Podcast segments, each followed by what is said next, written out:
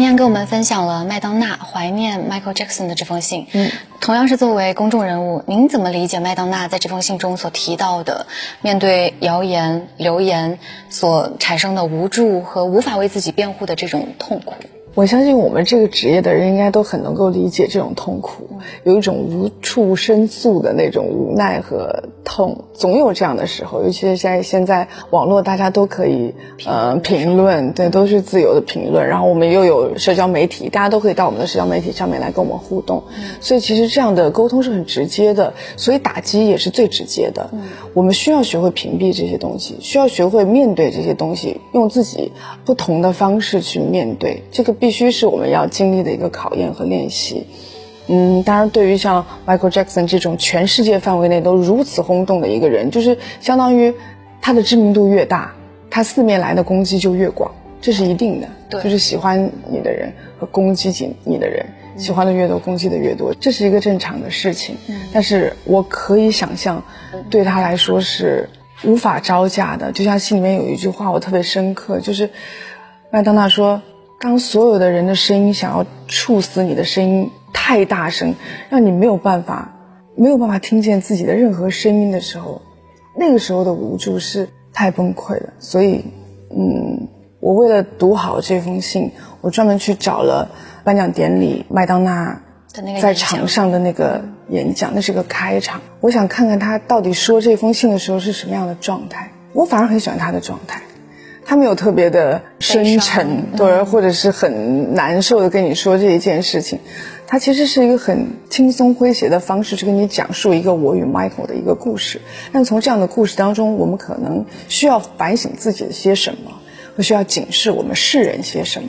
他用一种相对轻描淡写和一个说话的方式，去让大家从这一件事情里面去体味到更多。所以我也把很多的，其实我也觉得很打动的东西。放的相对轻松一些，嗯嗯，那您曾经自己有经历过这样的时刻吗？就是会被谣言或者是流言蜚语所困惑的时候吗？您会怎么面对呢？刚刚开始当艺人的时候，那个时间段是最不容易接受这种事情的，因为不习惯，嗯，你还完全不知道为什么有一些人会恶意攻击你，没有任何来由，然后他们说出来的任何话是没有没有根据的，是可以凭空说的，那个会让你觉得你凭什么这样说我？根本就没有这件事情，你凭什么这样就无中生有的说我？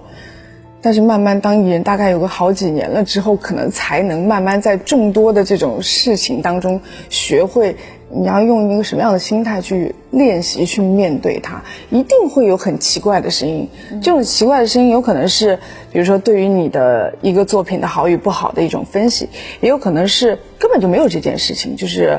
呃，无中生有的声音，但是作为艺人来说，你一定要习惯；公众人物也都一定要习惯这种没来由的声音。你需要有一个找到一个自己去疏解它的一个方法，这个是必须的。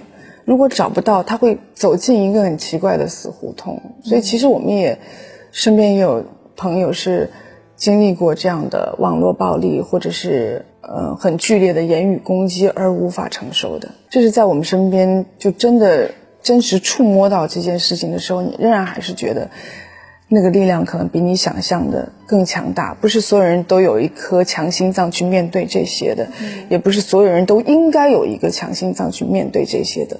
我们能做的只是锻炼自己，但是我们还是希望，不论是网络上还是言语上，大家都可以多一点善意。嗯，但是现在。你的女儿在网上也是收获了一大票的喜爱，但是会不会因为她过早的站在了聚光灯下而感到有一点点担心呢？我们目前还没有太把她放在聚光灯下，还是让她好好的上她的幼儿园。嗯，就是。